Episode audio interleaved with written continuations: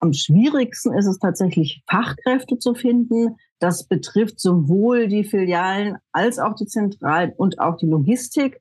Das sind bei den Filialen von unseren Befragten waren das 58 Prozent, die sagen, sie haben Schwierigkeiten, Positionen, Fachkraftpositionen zu besetzen. Bei den Zentralen sind es 53 Prozent und 47 Prozent in der Logistik. In den Filialen liegt Social Media ganz vorne. Mit 79 Prozent äh, sagen die Befragten, dass Social Media das Tool ist eigentlich, um Menschen zu erreichen. Was wichtig ist, der Handel muss tatsächlich seine Mitarbeiterinnen von morgen verstehen. Man weiß nicht genau, welche er haben wird, wie viele er haben wird und welche er brauchen wird, weil auch da ist ja sehr viel im Wandel. Aber die Mitarbeitende, die er hat, die muss er verstehen. Er muss wissen, welche Werte sie haben und was ihnen wichtig ist, damit er natürlich genau darauf reagieren kann. Welchen Stellenwert haben Unternehmenswerte für Mitarbeitende und welche Rolle spielen sie dabei, Mitarbeitende zu halten? Herzlich willkommen zu den EHI Retail Insights, der Podcast des Kölner Handelsforschungsinstituts EHI. Mein Name ist Annalena Weber und ich moderiere zusammen mit Caroline Martens unseren Podcast. Wir sprechen hier im Podcast mit spannenden HandelsakteurInnen über aktuelle Trends und Projekte im Handel. Ich bedanke mich wie immer bei unserem Supporter des Monats, Osapiens. Osapiens unterstützt Unternehmen dabei, sich nachhaltig und zukunftssicher aufzustellen. Sie bieten ganzheitliche Lösungen, die Transparenz und nachhaltiges Wachstum in der Wertschöpfungskette schaffen, EU-Gesetze erfüllen und Prozesse automatisieren. Heute spreche ich mit Ulrike Witt, Leiterin Forschungsbereich Personal beim EHI Retail Institute, über die Herausforderungen der Arbeitgeber, engagiertes und qualifiziertes Personal am momentan angespannten Arbeitsmarkt zu finden. Einer der Gründe dafür ist der demografische Wandel. Laut dem Bundesministerium für Wirtschaft und Energie wird die Bevölkerung im erwerbsfähigen Alter bis zum Jahr 2030 um knapp 4 Millionen sinken. Denn die geburtsstarken Babyboomer gehen nach und nach in den Ruhestand und deutlich weniger junge Menschen rücken nach. Außerdem machen immer mehr junge Menschen Abitur und wollen studieren. Ausbildungsberufen, zum Beispiel Einzelhandelskaufleuten, fehlt dadurch noch stärker der Nachwuchs. Ich frage mich, wie ist die Personalsituation im Handel momentan? Wie bekommt man gute Mitarbeiterinnen und Mitarbeiter? Was muss man dafür tun, um diese zu behalten? Welche Recruiting-Trends zeichnen sich ab? Hallo Ulrike, ich freue mich schon auf deine Insights aus deiner neuen Studie. Du bist heute aus Sylt dabei, also ein Hallo nach Sylt. Hallo Annalena nach Köln. Wir machen uns erstmal ein bisschen warm. Welches ist denn der kreativste Weg, um mit Stress umzugehen? Hm, tja, das ist gar nicht so einfach. Ich habe sogar eine Ausbildung zur Stressmanagerin. Ich schaffe es trotzdem nicht immer rauszukommen, weil Stress ist ja nicht gleich Stress. Also viel Arbeit muss ja nicht unbedingt Stress sein. Äh, ist oft der Mental Load, also mhm. das, was man denkt, was noch alles zu tun ist. Für mich ist ein einfacher Weg so ein inneres Om. Das heißt, einfach mal ganz kurz innehalten, tief durchatmen und so ein inneres um sich sagen. Und das funktioniert eigentlich in allen Situationen. Ja, das geht mir auch so. Einfach mal kurz Luft holen und äh, bis zehn zählen und dann, genau. Ähm, genau. Welches ist das skurrilste Teambuilding-Erlebnis, an dem du je teilgenommen hast? Ich habe tatsächlich sehr wenig Erfahrung an Teambuilding-Maßnahmen. Insofern kann ich mich an kein einziges wirklich erinnern mhm. und äh, an skurrile schon vielleicht gar nicht. Also ich habe okay. keine skurrilen Erlebnisse. das ist ja auch was. 9 to 5 oder New Work? Also für mich definitiv New Work, mhm. also New Work im Sinne von flache Hierarchien, sinnstiftend, freie Arbeiten, projektmäßig arbeiten, agil arbeiten. Ich weiß aber, dass man das nicht gut verallgemeinern kann und ich bin jetzt nicht grundsätzlich für sowas, sondern ich denke, dass für manche Menschen 9 to 5 und in manchen Berufen das auch sehr sinnvoll ist und manche damit auch besser arbeiten können. Also ich bin sehr für individuell angepasste Arbeitswelten. Ja, geht mir auch so. Äh, nicht in jedem Job vereinbar, aber ich persönlich kann mir meine Arbeit auch sehr gut einteilen. Daher wäre das für mich auch das passende Modell. Aber es können halt nicht alle. Also manche finden das halt auch beruhigend, wenn sie mhm. tatsächlich so von neun bis fünf und dann haben die eine dann ist auch Schluss. Ja, also genau. das ist auch leichter Schluss zu machen danach. Ja, eine Routine hat man dann einfach. Ne? Genau. Ja. Genau. Okay, ja, dann ähm, kommen wir auch schon zum heutigen Thema. Wir sprechen über die angespannte Fachkräftesituation am Arbeitsmarkt. Dazu bringst du uns heute die Ergebnisse deiner neuesten Studie Talents for Retail 2023-2024 mit. Ähm, die Studie verlinken wir euch natürlich in den Show Notes. Ähm, und ihr wisst ja, die Studie ist für EHI-Mitglieder kostenfrei. Ähm, bevor wir inhaltlich einsteigen, erklär uns doch kurz, wie du methodisch vorgegangen bist und ähm, wen befragst du und wie. Also wir haben die Studie im Oktober und November 23 laufen lassen als Online-Befragung mit standardisierten Fragebögen und befragt wurden, wie immer in unserem Fachbereich HR-Verantwortliche aus dem deutschen Einzelhandel.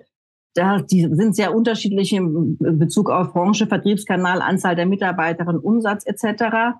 Der größte Anteil kommt aus dem Lebensmittelhandel mit 31 Prozent und aus dem Bereich Mode, Accessoires mit 21 Prozent. Und die meisten, also 79 Prozent, äh, repräsentieren den stationären Einzelhandel. Und der Rest ist äh, Omnichannel. Man hört es immer wieder und überall. Der Fachkräftemangel über verschiedene Branchen verteilt ist so ein Evergreen. Da bleibt das Thema Recruiting weiterhin bedeutsam. Da ist die Frage, ist es denn wirklich so und ähm, was sind da die Gründe dafür? Also ja, es ist so. Es gibt einfach nicht genug Personal auf dem Markt, weil es einfach nicht genug Menschen gibt. Also es mangelt einfach an der reinen Quantität. Es mangelt auch ein bisschen an der Qualität, weil nicht alle Ausbildungen gleichermaßen sind, wie sie vielleicht früher waren. Und es liegt auch daran, dass immer mehr Menschen, junge Menschen Abitur machen und mit diesem Abitur dann nicht unbedingt in einen Ausbildungsberuf wollen, sondern tatsächlich eher dann studieren wollen. Und insofern ist es tatsächlich einfach schwieriger, entsprechende Menschen zu begeistern für den Handel, zumal der Handel sich ja messen muss mit allen anderen Arbeitgebern auch. Hm. Du sagst, es ist schwer für einige Branchen Personal zu finden. Wo herrscht denn da der größte Mangel? Am schwierigsten ist es tatsächlich, Fachkräfte zu finden. Das betrifft sowohl die Filialen als auch die Zentralen und auch die Logistik. Das sind bei den Filialen von unseren Befragten waren das 58 Prozent, die sagen, sie haben Schwierigkeiten, Positionen, Fachkraftpositionen zu besetzen.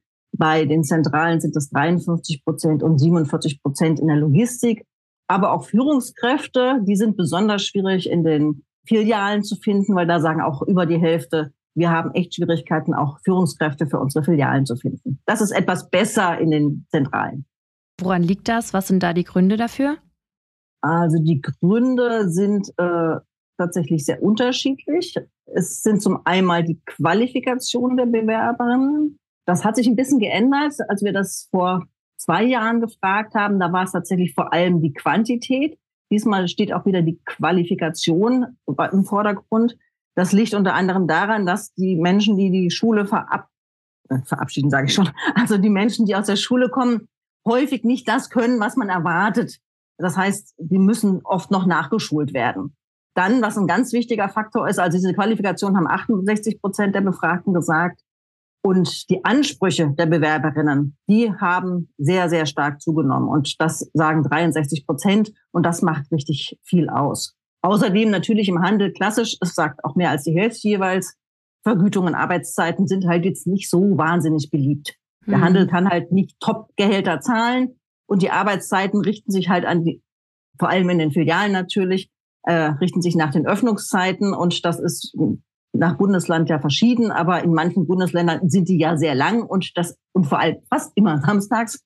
Das ist halt nicht sehr beliebt. Ja, wenn wir von diesem Arbeitskräftemangel sprechen, erheben denn die Unternehmen da konkrete Recruiting-Kennzahlen? Genau, also sie erheben schon Kennzahlen. Also insgesamt erheben 68 Prozent der Befragten systematisch einige Kennzahlen, um die Erfolge ihrer Recruiting-Strategie zu messen. Äh, zu diesen Kennzahlen gehört zum Beispiel die Jobviews pro Stelle, Bewerbungsinteraktionen oder auch die Dauer bis zu einer Stellenbesetzung, also Time to Hire, aber auch sowas wie die Absagequote, die Zufriedenheit der Bewerberinnen mit dem Bewerbungsprozess etc. Also da gibt es einige Faktoren, allerdings werden nicht so viele, also es sind immerhin noch 32 Prozent, die die nicht erheben. Hm. Das heißt, da weiß man auch nicht so gut, an welchen Stellschrauben man denn drehen könnte. Und äh, es hat sich auch insgesamt gezeigt, dass der, die Einst also die Kosten pro Einstellung, also Cost per Hire nennt man das dann, stellen die meisten eine Steigerung zum Vergleich zu den Vorjahren fest. Also 6, 68 Prozent sagen, okay, es ist viel teurer geworden, eine Stelle zu besetzen, einfach weil es länger dauert, weil die Leute eher abspringen, etc. Okay, und welche Maßnahmen und Tools ergreifen Unternehmen, um offene Stellen trotz der Situation auf dem Arbeitsmarkt zu besetzen? Ähm, unterscheiden sich die Maßnahmen hier zwischen den zentralen Filialen und der Logistik? Ja, sie unterscheiden sich ein bisschen. Also ich würde jetzt mal anfangen mit der Filiale. Also die Filialen setzen sehr stark auf Quereinstieg. Also 90 Prozent sagen, okay, wir akzeptieren auch Quereinsteigende, ähm, die jetzt nicht Einzelhandelskaufmann, Kauffrau gelernt haben, die vielleicht nicht gelernte Verkäufer, Verkäuferinnen sind, sondern die werden dann halt entsprechend nachgeschult. Das hat sich auch vor allem in der Corona-Zeit, hatten wir mal so Interviews gemacht, äh, da hat sich das besonders gezeigt, dass viele aus zum Beispiel aus der Gastronomie dann im Einzelhandel angefangen haben, weil im Verhältnis zur Gastronomie die Arbeitszeiten immer noch ein bisschen besser im Einzelhandel sind. Ähm, dann setzen ebenfalls 90 Prozent auf eine vereinfachte Bewerbung. Also am besten einfach in den Laden gehen und sagen, hallo, ja, ich möchte hier arbeiten oder so mit einem Klick im Idealfall, ganz unkompliziert oder per Chat. Also nichts, was möglicherweise eine Hürde darstellen könnte und auch an dritter Stelle ein kurzer Recruiting-Prozess. Also dass man jetzt nicht sagt, man schreibt eine Bewerbung und dann liegt das da erstmal und dann dauert das ewig, bis man eine Antwort bekommt. Das nicht, sondern wirklich, das muss zackig sein. Ja, hm. kannst du das, kannst du das, kannst du das, kannst morgen anfangen. Das hm. ist eigentlich das, was in Filialen äh, eine Maßnahme ist. Also die drei Top-Maßnahmen in den Zentralen setzt drei Viertel der Befragten auf mehr Kanäle für eine größere Reichweite und dann mit 58 Prozent jeweils auch auf den Quereinstieg und eine vereinfachte Bewerbung. Also einfach diese Streuung, eine weitere Streuung, ähm, das ist mehr für die Zentralen, was natürlich auch naheliegend ist, weil in den Filialen ist es, es wird keiner für eine Verkaufsposition aus, keine Ahnung, aus Hamburg nach München reisen. Das heißt, da ist es sowieso lokaler. Ja, du hast es schon angesprochen, die ähm, Kommunikation der Unternehmen, da hat sich einiges getan. Heutzutage werden immer kreativere Wege zur Kommunikation der Stellenausschreibungen genutzt. Ähm, ich habe auch das Gefühl, dass ich immer mehr Aufrufe auf Social Media ähm, bekomme, ähm, in denen Unternehmen über Videos nach neuen Mitarbeitenden suchen. Und ähm, das passiert dann einfach so beiläufig. Also man sucht nicht gezielt danach, sondern man bekommt es irgendwie so mit. Die Zeiten von Zeitungsannoncen, die sind vorbei. welche Kanäle werden denn hauptsächlich genutzt und welche sind am erfolgreichsten? Wir haben das auch wieder aufgedröselt nach Zentrale, Filiale und Logistik. Und in den Zentralen liegen Online-Börsen, also sowas wie Stepstone und Co. Und vor allem Business-Netzwerke ganz vorne, das sagen 63 Prozent. Business-Netzwerke wie Xing oder LinkedIn. Das ist quasi das Social Media äh, für den Business-Bereich. Auf der zweiten Stelle sind dort Karriereseite und ein eigener Kandidatenpool und Social Media an dritter Stelle, aber auch noch mit 53 Prozent. In den Filialen liegt Social Media ganz vorne. Mit 79 Prozent äh, sagen die äh, Befragten, dass Social Media das Tool ist eigentlich, um Menschen zu erreichen. Und 74 Prozent, also auch noch fast drei Viertel, sagen In-Store-Kampagnen. Und auch danach kommen dann Online-Börsen und Karriereseiten. Wir wissen auch aus früheren Befragungen, dass die Karriereseite eigentlich immer ein Mittel ist, wo dann die Leute dann im zweiten Schritt sowieso nochmal hingehen. Und in der Logistik sind es auch Online-Börsen vor allem, Social Media kommt mit 42 Prozent an der zweiten Stelle. Aber auch die Arbeitsagentur hat für ein Fünftel der Befragten in der Logistik noch durchaus eine Daseinsberechtigung.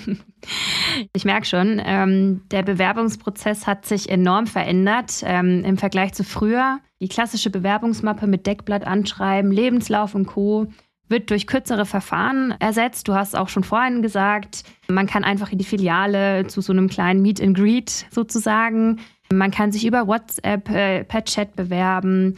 So wird natürlich die erste große Hürde genommen. Ich selbst habe mich vor knapp eineinhalb Jahren noch per PDF-Dokument äh, per Mail beworben.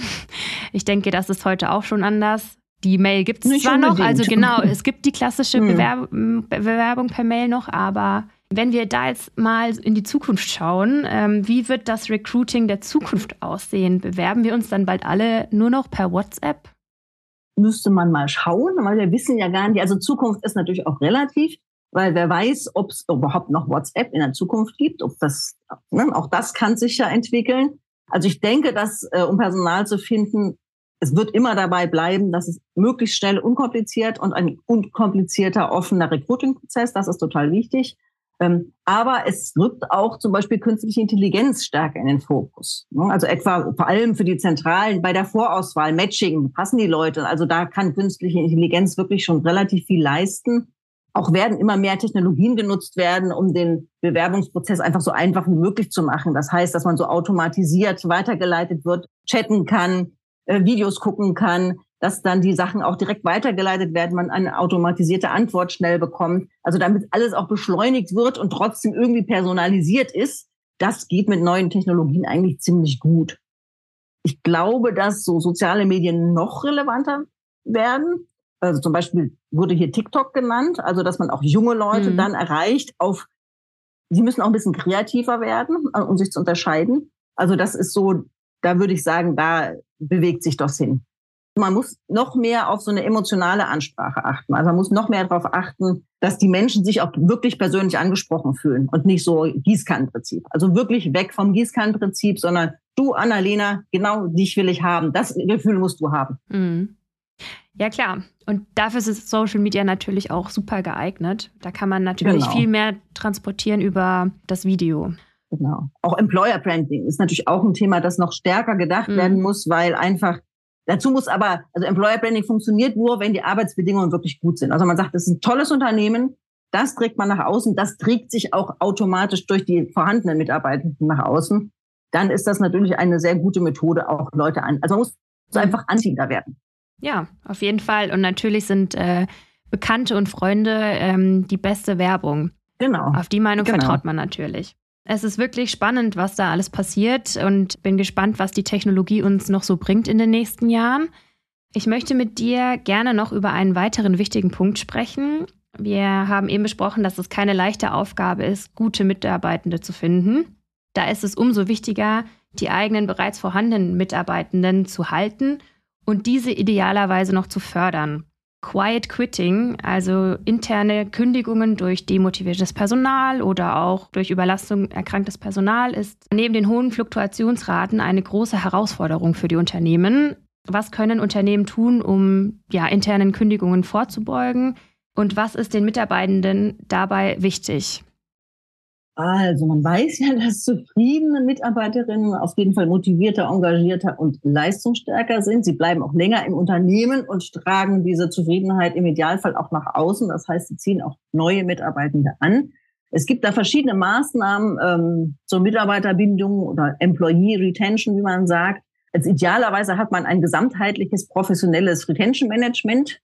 Das haben aber nur ein Fünftel der Studienteilnehmenden. Aber immerhin 63 Prozent haben Konzepte oder Programme im Unternehmen, die auf die Förderung dieser positiven Unternehmenskultur abziehen.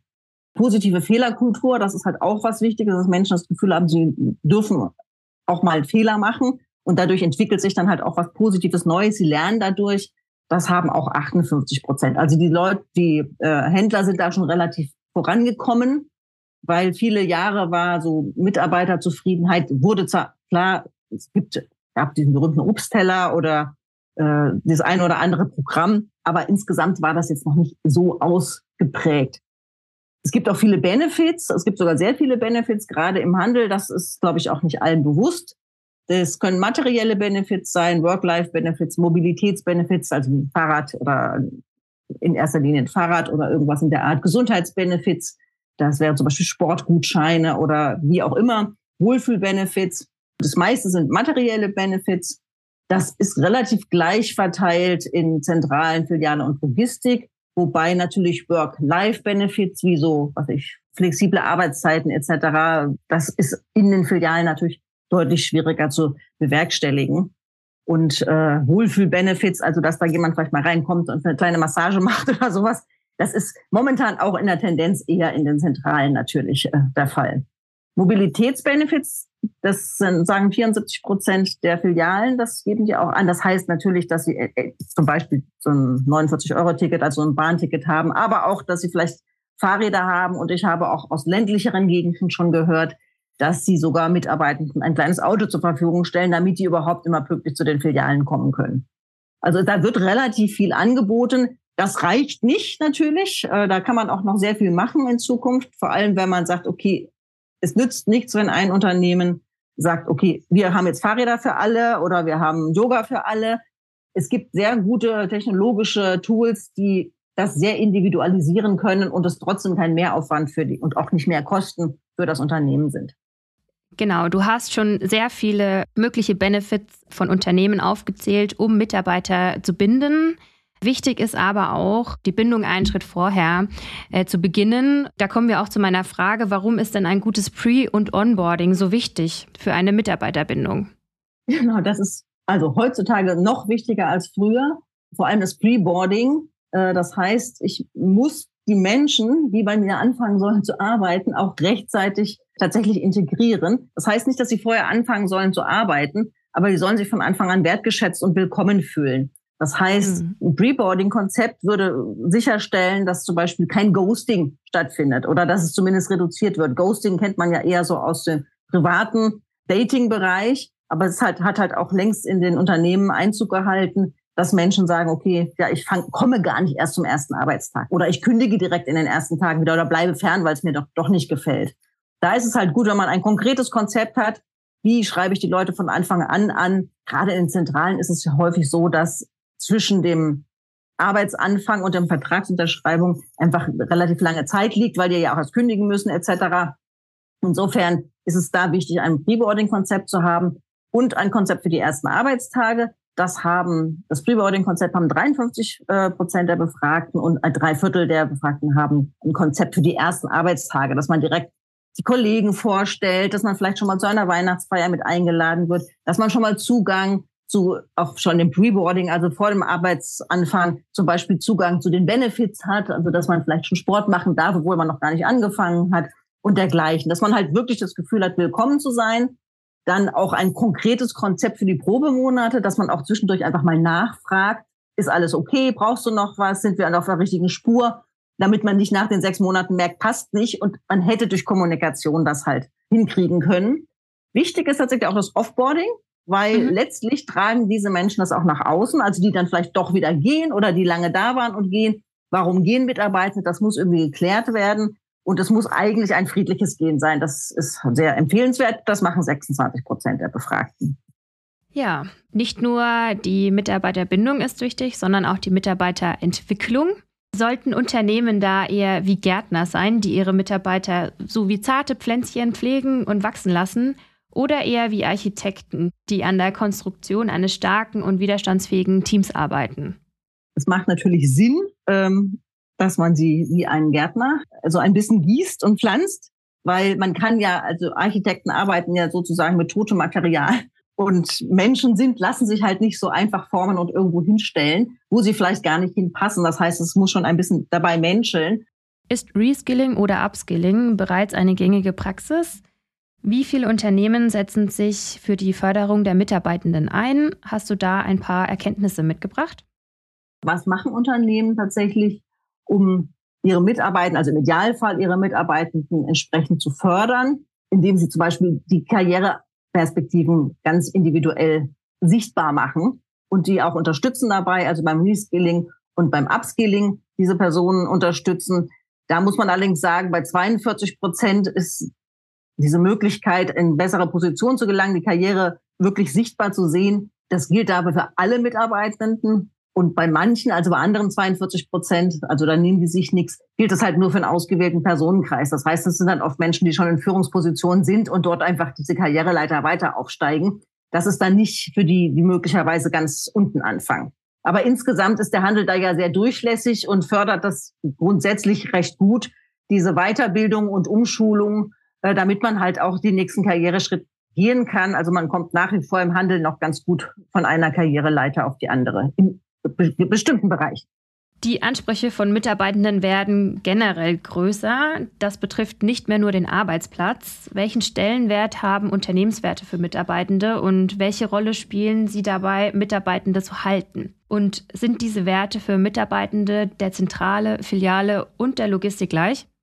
Also wir haben tatsächlich gefragt, welche Unternehmenswerte eine steigende Relevanz für Mitarbeitende haben. Man muss natürlich dazu sagen, dass das aus Sicht der HR-Verantwortlichen ist. Ne? Wir haben ja nicht die Mitarbeitenden selbst befragt, also ist es quasi eine Einschätzung, welche Werte an Bedeutung gewonnen haben. Und für die Zentralen sagen wir ganz klar so Themen wie New Work, wobei New Work natürlich ein Überbegriff ist, da könnte flexible Arbeitszeit, flexibler Arbeitsort, aber auch mehr Sinnhaftigkeit drinstecken. Das sagen, wie gesagt, 84 Prozent. Ganz wichtig ist für die Zentralen auch Technologieoffenheit. Das ist ein Wert, der sehr wichtig ist. Aber auch Nachhaltigkeit, da sagen 58 Prozent. Knapp die Hälfte, also 47 Prozent sagen auch soziales oder gesellschaftliches Engagement ist den Mitarbeitenden total wichtig. In den Filialen ist das bisschen anders. Da steht erstaunlicherweise nach Einschätzung der HR-Verantwortlichen das Thema nachhaltig ganz oben mit 63 Prozent und auch das soziale gesellschaftliche Engagement. Das kann ja auch mit 63 Prozent, das kann ja auch tatsächlich so örtlich gebunden sein. Also man kriegt natürlich in so einer Filiale auch eher mit, engagiert sich das Unternehmen für örtliche Belange, was weiß ich, Sportverein etc. Technologieoffenheit ist da auch ein Thema für 53 Prozent und New Work, wobei das da natürlich ein bisschen anders aussehen muss als in den Zentralen, weil flexible, man kann auch flexible Arbeitszeiten haben, aber die flexiblen Arbeitsorte, das wird natürlich ein bisschen schwierig in der Filiale. Wir hatten auch gefragt nach Internationalität oder so nach politisch-gesellschaftlicher Haltung. Das ist sowohl in der Filiale als auch in den Zentralen nach Ansicht der HR-Verantwortlichen nicht so relevant. Abschließende Frage. Was muss der Handel in Zukunft verinnerlichen? Welche Hausaufgabe hat er da sozusagen?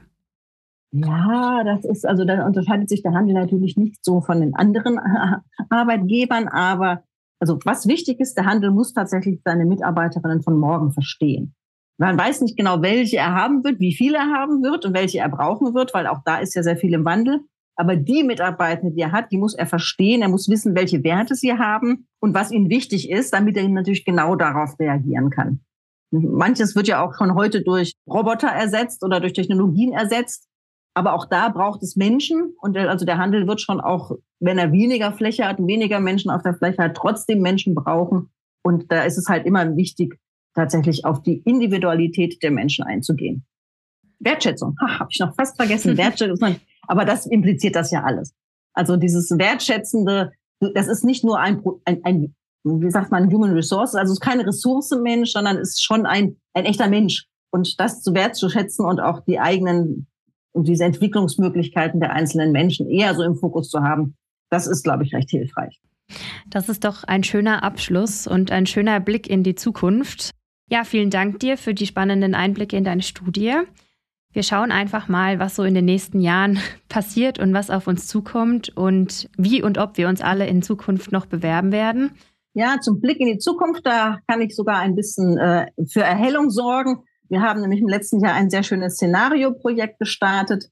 Future of Work in Retail. Da geht es tatsächlich um die Zukunft der Arbeitswelt des stationären Einzelhandels. Das haben wir mit sehr vielen HR-Verantwortlichen aus den Handelsunternehmen und anderen Experten, Expertinnen und einem Methodenpartner gemacht. Sehr interessante Ergebnisse. In diesem Jahr vertiefen wir das und werden auch einen Leitfaden entwickeln. Der wird im Oktober erscheinen. Also auch da darf man gespannt sein.